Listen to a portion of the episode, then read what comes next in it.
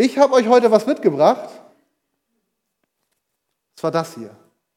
Wenn ihr das seht, ihr wisst alle, was das ist. Was ist das? Christine kann es natürlich nicht sehen, aber Christine gehört es vielleicht. Was ist das hier? Hat jemand eine Ahnung? Oberbegriff? Brief, Briefumschlag. Genau, es ist ein Brief. Ähm, das ist ja nicht mehr ganz so ähm, in der Mode, dass man Briefe verschickt. Meistens, wenn irgendwelche Briefe kommen, dann ist das eine Rechnung oder irgendwas Geschäftliches. Also persönliche Briefe sind doch eher selten geworden. Wann hast du deinen letzten persönlichen Brief geschrieben? Würde mich mal interessieren. Ich frage jetzt nicht rum. Ich habe festgestellt, als ich darüber nachgedacht habe, ich, ist mir schwer gefallen, mich zu erinnern. Klar schreibt man mal irgendwie so einen Brief, ähm, wenn jemand Geburtstag hat oder so. Oder ich schreibe auch gerne mal eine Karte oder einen Brief an meine Frau mit einer netten Botschaft. Ähm, aber mich hingesetzt, einen Brief geschrieben, handschriftlich womöglich noch, Adresse rauf, Briefmarke und an irgendjemanden verschickt, das ist bei mir zumindest, glaube ich, ziemlich lange her. Ähm, ich weiß nicht, wie es bei dir ist. Da schreibt man heutzutage eher eine Mail ähm, oder mal eine WhatsApp oder Threema oder was weiß ich was Nachricht. Ähm, aber bis vor kurzem war das eigentlich so das Standardmittel. Und bis vor kurzem heißt, über viele Jahrhunderte, Jahrtausende haben Menschen sich Briefe geschrieben. Und heutzutage sieht das so aus, vor ein paar hundert Jahren gab es das nicht so mit dem Briefumschlag, sondern hat man seinen Brief geschrieben, da hat man das Ganze zusammengefaltet ähm, und dann wurde noch ein Siegel drauf gedruckt. Im Rahmen meiner Recherche für meine Doktorarbeit habe ich mit solchen Briefen ein paar hundert Jahre alt viel zu tun gehabt in Bibliotheken. Das ist dann irgendwie schon spannend, wenn die dann so, sie sind dann schon auseinandergefaltet, weil die müssen ja alle geschützt werden. Aber wenn man so dieses alte Siegel sieht, also es ist so ein Medium, damit hat man schon lange zu tun. Und trotzdem, auch wenn es aus der Mode gekommen ist, wenn man so einen Brief bekommt, wir alle wissen, was man damit macht. Man nimmt diesen Brief, meistens guckt man schon mal rauf, weil man wissen will ja, was könnte das denn sein? In dem Fall, groß steht hier Kieler Leuchtturm, also ihr wisst sofort, dieser Brief geht an euch oder an uns als Gemeinde. Und dann guckt mal her, von wem ist denn das? Da steht jetzt Gideon Häusermann. Also in dem Fall ein Brief von mich an euch. Hm, jetzt wird es spannend, oder? Und dann, ich war jetzt mal so frech und habe es nicht zugeklebt, jetzt würde man es irgendwie aufreißen oder die einen oder anderen haben ihren Briefdolch oder ich hatte mal so einen elektrischen Öffner, aber irgendwie macht man es dann auf und dann zieht man das raus, was da drin ist. In dem Fall ist es keine Briefbombe, keine Angst.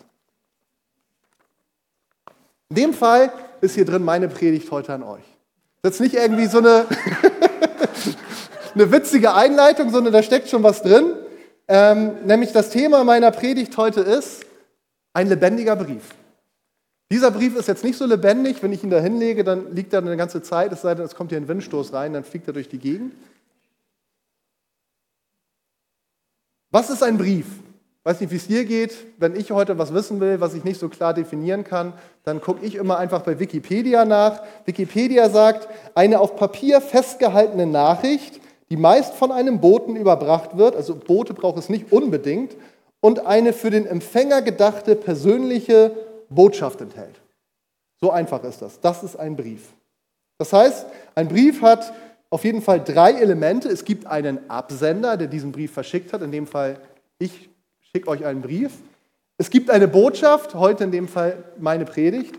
Und es gibt einen Empfänger, das seid ihr. Und Paulus, der spielt oder nutzt genau diese Elemente, um der Gemeinde in Korinth was klar zu machen. Und zwar sagt Paulus zu der Gemeinde in Korinth oder er schreibt ihnen, er sagt, ihr seid ein lebendiger Brief von Jesus an alle Menschen. Ihr seid ein lebendiger Brief von Jesus an alle Menschen. Und Paulus schreibt den Korinthern das, er hat da so ein bisschen was im, im Sinn, warum er das macht. Paulus ist nämlich in einem Konflikt mit ihr Lehrern in der Gemeinde in Korinth. Er ist gerade nicht vor Ort, aber er hat diese Gemeinde gegründet und sehr intensiv begleitet. Und diese ihr Lehrer, die untergraben seine Autorität.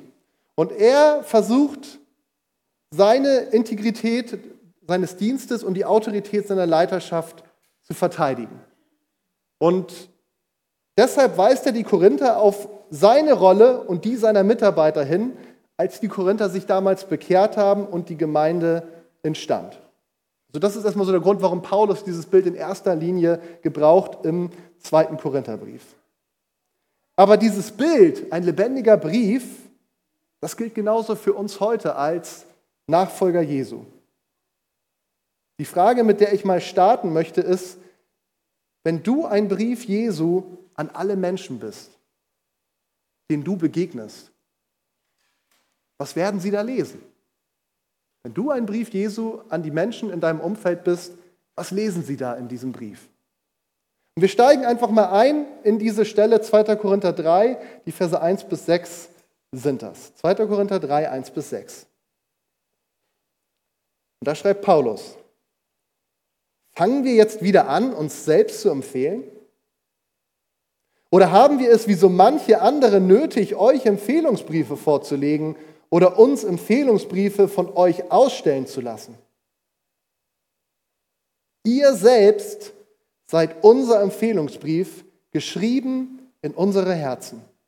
Ein Brief, der allen Menschen zugänglich, oder man könnte auch sagen, der allen Menschen erkennbar ist und den alle lesen können. Ja, es ist offensichtlich, dass ihr ein Brief seid, den Christus selbst verfasst hat und der durch unseren Dienst zustande gekommen ist. Er ist nicht mit Tinte geschrieben, sondern mit dem Geist des lebendigen Gottes. Und die Tafeln, auf denen er steht, sind nicht aus Stein, sondern aus Fleisch und Blut. Es sind die Herzen von Menschen.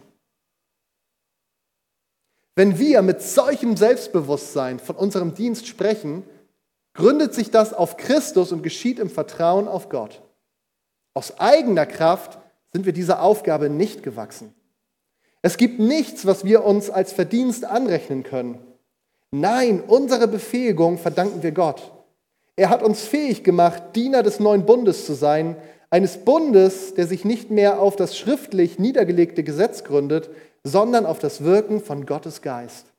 Denn das Gesetz bringt den Tod, aber der Geist Gottes macht lebendig. Ich bete noch einmal. Jesus, ich danke dir für dein Wort. Ich danke dir für diese Worte von Paulus, die uns so viele Jahre danach heute noch zusprechen, dass wir ein lebendiger Brief sind. Jesus, du weißt, wie es uns heute gerade geht. Vielleicht fühlen wir uns gar nicht danach. Vielleicht ist das irgendwie so eine Dimension, die hatten wir noch nicht im Blick.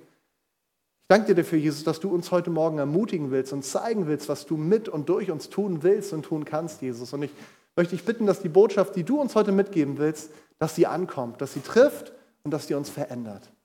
Dafür danke ich dir. Amen. Ich möchte heute in meiner Predigt über zwei große Punkte sprechen. Der erste Punkt ist, ich, ein lebendiger Brief Christi. Und der zweite Punkt wird sein, du ein lebendiger Brief Christi durch meinen Dienst. Wir fangen mal mit diesem ersten Punkt an, ich ein lebendiger Brief Christi. Ich habe das gesagt, Paulus schreibt das an die Korinther. Ich habe auch gesagt, was so ein bisschen der Hintergrund ist. Er will einfach nochmal klar machen, Leute, wir haben in euch investiert, ihr seht, seid da, wo ihr heute seid. Ähm, aufgrund unseres Dienstes und macht klar, wir wollen uns jetzt hier nicht auf die Schultern klopfen, ihr habt es eben gehört, sondern uns ist durchaus bewusst, es ist die Kraft des Heiligen Geistes, der durch uns gewirkt hat. Das ist erstmal so eine Botschaft an die Korinther. Aber das Spannende ist, und auch damals war es schon so, dass diese Briefe von Paulus in den Gemeinden rumgereicht wurden, weil es immer klar war, das sind so universelle Botschaften, die auch an alle am Ende gehen, auch wenn die jeweiligen Situationen vielleicht dann nicht auf jede Gemeinde so genau zutreffen. Und deswegen gilt es auch für uns heute dieser Zuspruch, wir, du bist ein lebendiger Brief von Jesus. Das heißt, Jesus, er schreibt eine Botschaft in dein Herz, in mein Herz. Er hat eine Botschaft in dein und mein Herz geschrieben. Und diese Botschaft, sagt Paulus, sie ist für alle Menschen erkennbar und lesbar. Und jetzt kann man natürlich erstmal die Frage stellen, ich will sie jetzt gar nicht gleich beantworten, das kommt noch. Was ist denn das jetzt für eine Botschaft? Ich glaube, da ist etwas, was diese Botschaft verbindet in jedem einzelnen Herzen, was heute hier ist, im Herzen von jedem einzelnen Christen, der so auf der Welt unterwegs ist. Aber ich glaube, da findet sich auch immer was Individuelles. Aber man könnte ja auch erstmal eine andere Frage stellen, wenn wir das jetzt einfach mal so annehmen, da ist diese Botschaft in deinem Herzen. Ist das wirklich so, wie Paulus das so selbstverständlich schreibt, dass die Menschen in deinem Umfeld diese Botschaft mühelos lesen können? Ist das so offensichtlich? Du bist unterwegs und die Menschen haben mit dir zu tun und du erlebst es Tag für Tag, du, ich sehe in deinem Herzen Jesus, der hat eine Botschaft für mich. Und ich bin jetzt einfach mal so frech und sage, das ist wahrscheinlich nicht unbedingt die Realität, die wir ständig erleben. Hoffentlich von Zeit zu Zeit, aber ich glaube, es gibt auch Zeiten, wo wir sagen, hm, das wünsche ich mir eigentlich mehr, dass die Menschen Jesus mehr und auch sein Wort in mir erkennen. Und wenn das nicht so ist, ist natürlich die Frage, woran liegt das?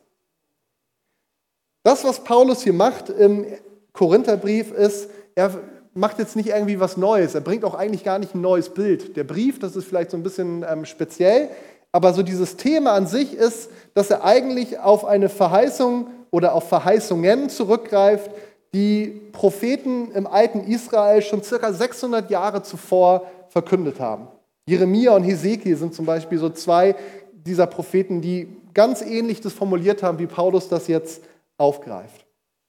Und diese Propheten, die haben vorausgesagt, dass es eine Zeit geben wird, in der das Volk Gottes nicht mehr auf diese steinernen Gesetzestafeln oder wie es dann auch dann verschriftlich worden ist auf Papier angewiesen sein würde, sondern diese Propheten verkünden, Leute, es wird eine Zeit geben, in dieser Zeit wird Gott diese Gesetzestafeln nicht mehr brauchen, sondern er fängt an, sein Gesetz, seinen Willen in euer Herz hineinzuschreiben. Und wir wollen uns einfach mal eine dieser beiden Stellen anschauen, die sind sehr ähnlich. Die eine ist Hesekiel 11, die andere ist Jeremia 31 und wir schauen uns mal Jeremia 31 ab Vers 31 an, was dort diese Botschaft ist, wo es um dieses neue Gesetz, diesen neuen Bund geht. Jeremia verkündet dort in Jeremia 31, Vers 31, es wird der Tag kommen, spricht der Herr, an dem ich einen neuen Bund mit dem Volk Israel und mit dem Volk Juda schließen werde. Dieser Bund wird nicht so sein wie der, den ich mit ihren Vorfahren schloss, als ich sie an der Hand nahm und aus Ägypten herausführte. Sie sind meinem Bund nicht treu geblieben. Deshalb habe ich mich von ihnen abgewandt, spricht der Herr. Doch dies ist der neue Bund, den ich an jenem Tag mit dem Volk Israel schließen werde, spricht der Herr.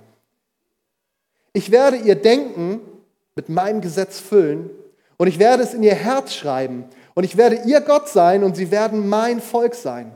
Niemand muss dann noch zu seinen zu seine, er muss dann noch seine Freunde belehren und keiner seinen Bruder ermahnen, lerne den Herrn kennen. Denn alle werden mich kennen. Alle, vom kleinsten bis hin zum größten, spricht der Herr.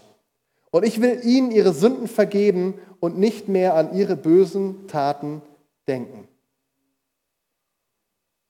Genau diese Verse und auch die ähnlichen Verse im Alten Testament, die hat Paulus im Sinn, als er den Korinthern von diesem Brief schreibt, den sie sind. Paulus, der gibt den Korinthern und uns damit auch folgende Botschaft mit.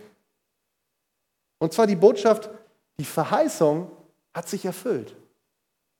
Die Verheißung hat sich erfüllt. Gott hat einen neuen Bund mit uns geschlossen. Das ist ja eigentlich im Endeffekt das Thema des gesamten Neuen Testaments.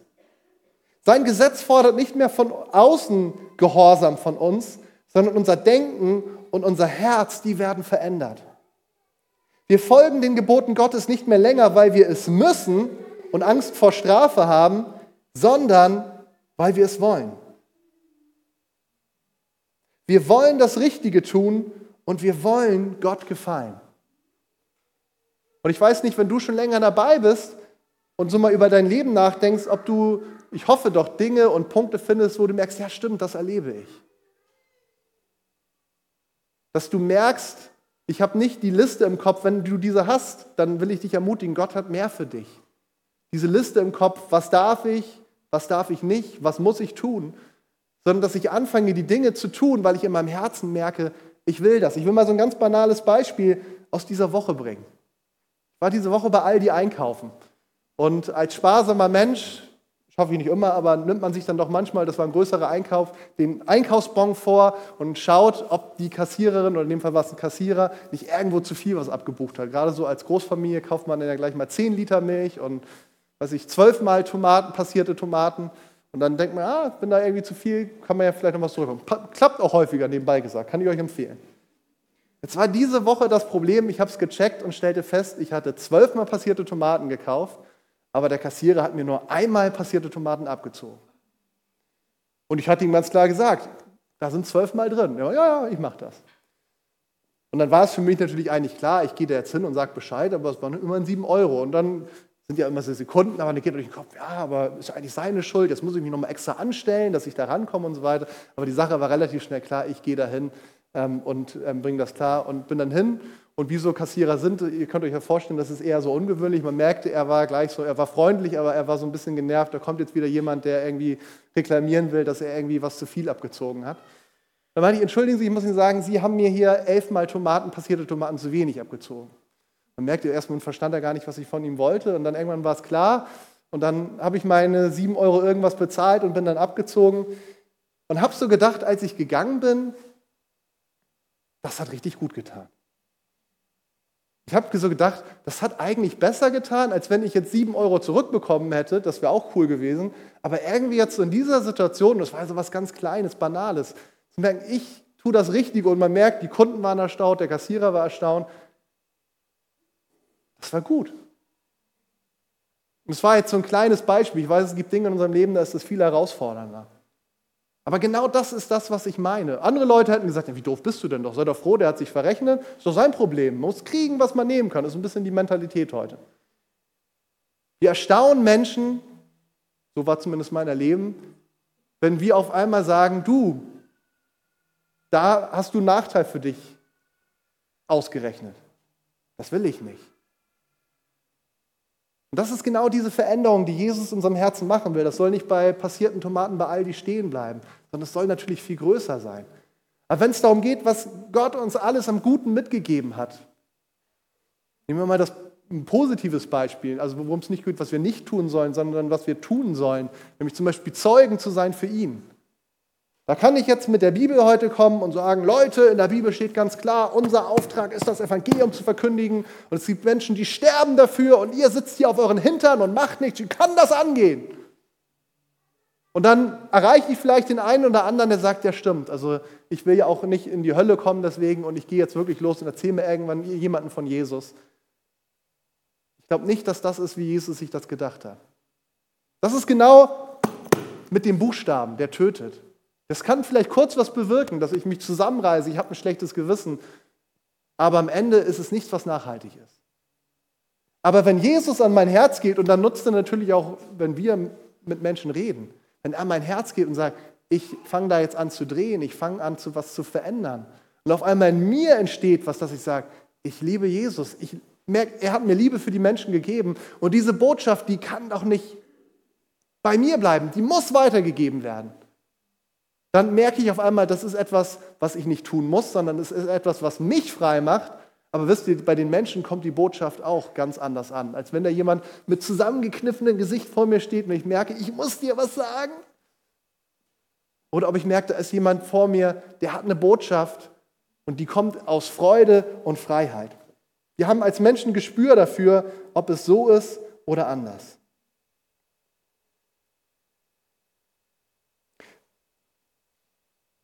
Jeremia sagt schon genau über diesen neuen Bund, er sagt, wir brauchen uns nicht mehr gegenseitig belehren und ermahnen, sondern wir dürfen uns darauf verlassen, dass der Geist Gottes in uns wirkt. Das heißt nicht, dass wir auch einander brauchen. Es gibt ja auch andere Stellen. Ich will das jetzt gar nicht gegeneinander aushebeln. Aber das, worum es Gott geht, wo es auch Paulus darum geht, er sagt, das kann nicht das System sein. Wir machen die Dinge, weil wir gegenseitig uns immer eins in den Hintern treten und dann machen wir es halt. Manchmal brauchen wir das auch, aber grundsätzlich geht es um eine Herzensveränderung. Das brauchen wir, damit es nachhaltig ist. Gott befähigt uns, dass wir das Gesetz, was er in unser Herz geschrieben hat, dass wir es leben können und dann macht es uns lebendig. Und ich weiß, das klingt so wunderbar und einfach, aber die Frage ist, warum leben wir denn dann nicht eigentlich in dieser Realität? Da hapert es doch irgendwie oft. Und ich will trotzdem gerne bei diesem Einfachen bleiben, mit dieser einfachen Frage, bist du ein Kind Gottes? Hat es einen Moment in deinem Leben gegeben, oder von mir aus war es auch ein Prozess, wo du dorthin gekommen bist, dass du gemerkt hast, ich bin ein Sünder, ich brauche Jesus, ich brauche seine Vergebung, er ist real, er ist lebendig, wo du gemerkt hast, ja, das stimmt, er ist am Kreuz für meine Schuld gestorben, er ist auferstanden, er ist aufgefahren zum Himmel und wo du gesagt hast, Ich brauche ihn, ich glaube das, ich will das für mein Leben annehmen. Und die Bibel sagt, wenn wir das tun, dann bist du ein Kind Gottes. Und hat das gegeben, dass du seinen Heiligen Geist in dein Leben eingeladen hast und gesagt hast, Heiliger Geist, komm in mein Leben. Sei du dieser Tröster, dieser Fürsprecher. Wenn du das irgendwann mal gemacht hast, und manchmal brauchen wir auch, dass wir das erneuern, dann ist es so, als ob wir eine Zugangskarte oder einen Schlüssel in unsere Hand bekommen. Und zwar ist das dieser Schlüssel zu diesem neuen Bund, über den Jeremia schreibt und im Endeffekt auch Paulus. Wir bekommen das in unsere Hand. In dem Moment, wo wir diesen Weg mit Jesus anfangen zu gehen. Wenn du heute hier sitzt und sagst, das fehlt mir noch, ich habe diese Entscheidung für Jesus noch nicht getroffen. Was das so, diese Bedeutung vom Kreuz und Auferstehung, das ist irgendwie noch alles, puh, dann lade ich dich heute ein. Jesus sagt, ich stehe vor der Tür und klopfe an. Wenn du heute hier bist und sagst, Jesus, der ist noch nicht der Herr meines Lebens, dann ist heute eine Gelegenheit, dass du genau diesen Schlüssel heute in deine Hand bekommen kannst, diese Zugangskarte. Und dann komm gerne nach dem Gottesdienst auf mich zu. Ich möchte gerne mit dir sprechen. Wir können zusammen beten oder einfach auch, wenn du erstmal Fragen hast. Aber von daher, für alle heute, ob du das schon gemacht hast oder ob du heute diesen Schritt tust, für alle steht diese Zugangskarte, steht dieser Schlüssel zur Verfügung. Aber wenn wir diesen Schlüssel bekommen haben, die nächste Herausforderung ist, dass wir anfangen, darin zu leben. Das ist hier jetzt der Schlüssel von unserem schönen VW-Bus, den wir seit letztem Jahr haben. Ein echtes Geschenk, den hätten wir uns nie leisten können, aber Gott hat echt ähm, Gnade getan und auch Leute gebraucht dafür, dass wir ihn uns dann doch leisten konnten. Aber ich hätte diesen Schlüssel bekommen können im Autohaus und gesagt, ah, klasse, ich kann jetzt einen VW-Bus fahren, wie genial. Und dann hätte ich mich in unseren Charan, den wir zu diesem Zeitpunkt noch hatten, gesetzt, der einen Unfallschaden hätten und wäre nach Hause gefahren, hätte allen erzählt, Leute, ich kann jetzt einen VW-Bus fahren. Und die Leute sagen, ja, wo ist er denn? Ja, der steht da im Autohaus. Irgendwas doof gelaufen, oder? Aber so ähnlich machen wir es eigentlich als, als Christen ganz oft. Wir haben die Gnade erlebt, wir haben diese Zugangskarte zu diesem neuen Bund mit allem, was er mit sich bringt, ähm, bekommen. Wir freuen uns auch ein Stück darüber, wir reden darüber, aber irgendwie bleibt der Schlüssel in unserer Tasche. Wir steigen nicht ein, wir klappen ihn nicht aus, wir starten den Motor nicht und legen so richtig los. Lass dich nicht mehr länger durch den Buchstaben des Gesetzes unterdrücken und niedermachen, sondern fang an, in der Freiheit der Kinder Gottes zu leben. Er schreibt seinen Willen in dein Herz und befähigt dich, dass du voller Freude und mit ganzem Herzen ihm nachfolgen kannst. Das ist biblische Realität. Das steht vielleicht deiner Erfahrung entgegen.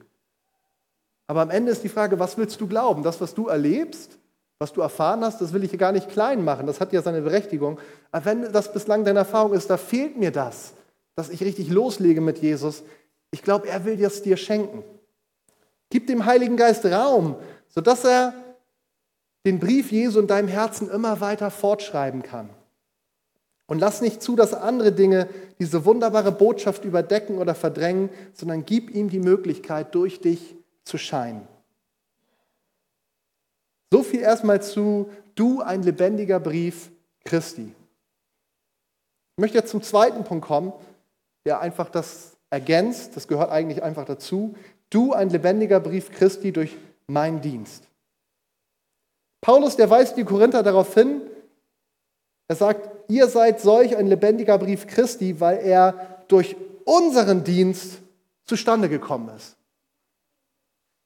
Ihr seid ein lebendiger Brief Christi, weil er durch unseren Dienst zustande gekommen ist. Also Paulus spricht von sich und seinen Mitarbeitern. Und es wird später klar, dass er sagt, das ist schon ein bisschen frech, dass ich das so forsch sage, aber im Endeffekt ist es einfach so.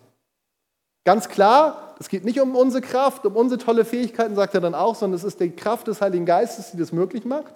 Aber, sagt er den Korinthern ganz klar, wären wir nicht gewesen, wärt ihr nicht dieser lebendige Brief. Also, Jesus ist der Verfasser, die Korinther sind der Brief, der Heilige Geist ist die Tinte und die ganze Welt sind die Empfänger, aber Paulus und seine Mitarbeiter haben durch ihren Dienst das Ganze erst ermöglicht. Und jetzt finde ich spannend, welches Wort dort gebraucht wird für Dienst. Das habt ihr alle mal gehört. Diakonia, also wir kennen das aus Diakonie, also im Griechischen steht da Diakonia.